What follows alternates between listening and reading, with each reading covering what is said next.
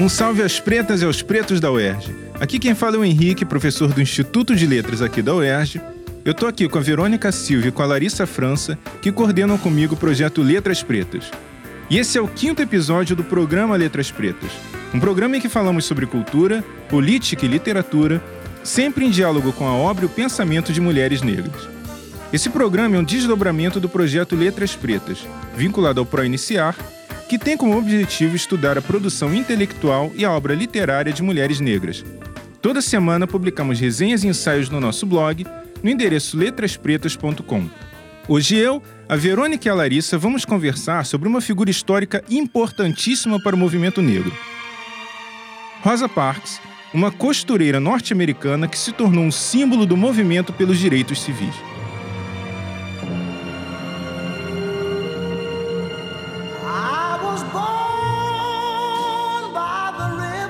A Rosa, que tinha como nome de solteira Rosa Louise Macaulay, nasceu no Alabama em 4 de fevereiro de 1913 e era filha de uma professora e de um carpinteiro.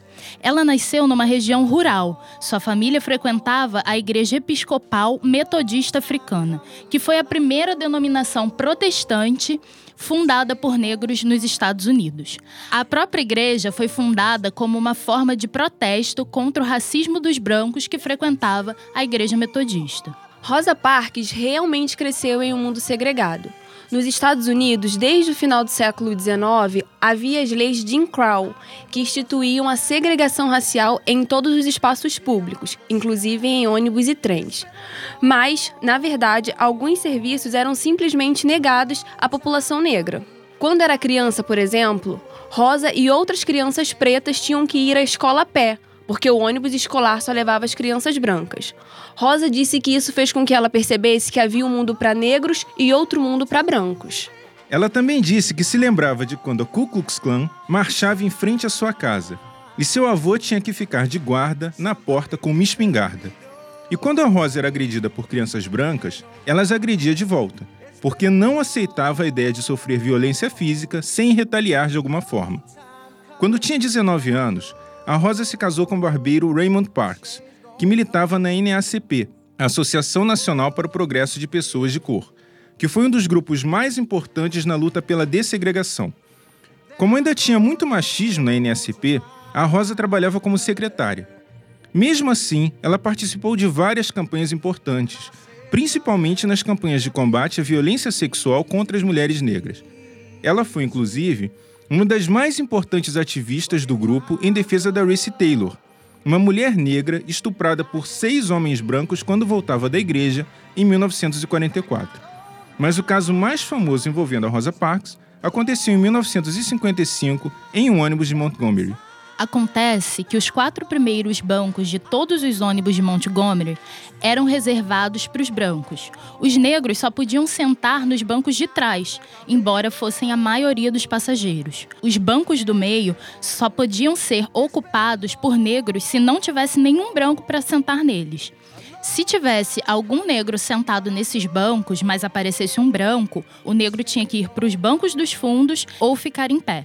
E se já tivesse gente branca sentada nos primeiros bancos, os negros que subissem no ônibus tinham que entrar pela porta da frente, pagar a passagem, descer e entrar de novo no ônibus pela porta de trás. Embora a comunidade negra reclamasse dessa injustiça, as coisas não mudaram, até que um dia a Rosa Parks resolveu desobedecer a essa regra.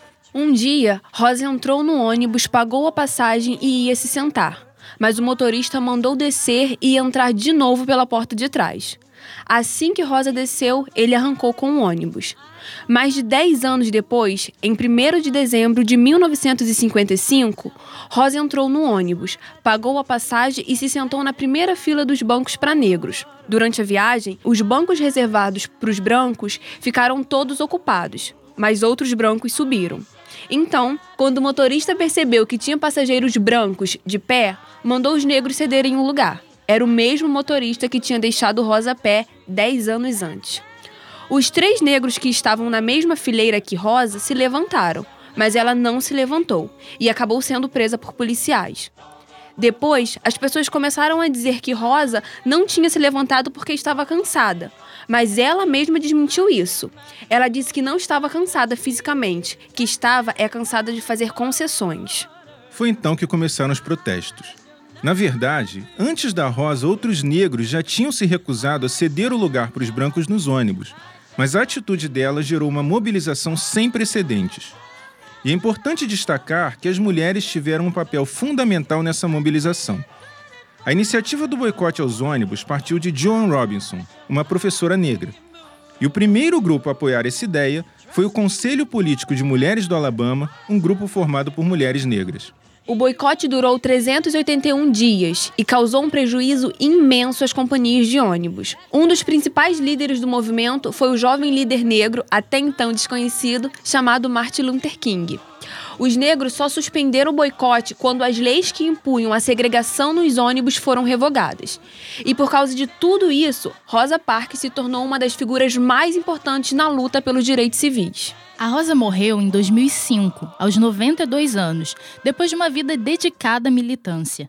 Ela foi próxima do Martin Luther King e do Malcolm X e participou do movimento Black Power. Até mesmo Mandela a reconheceu como ícone.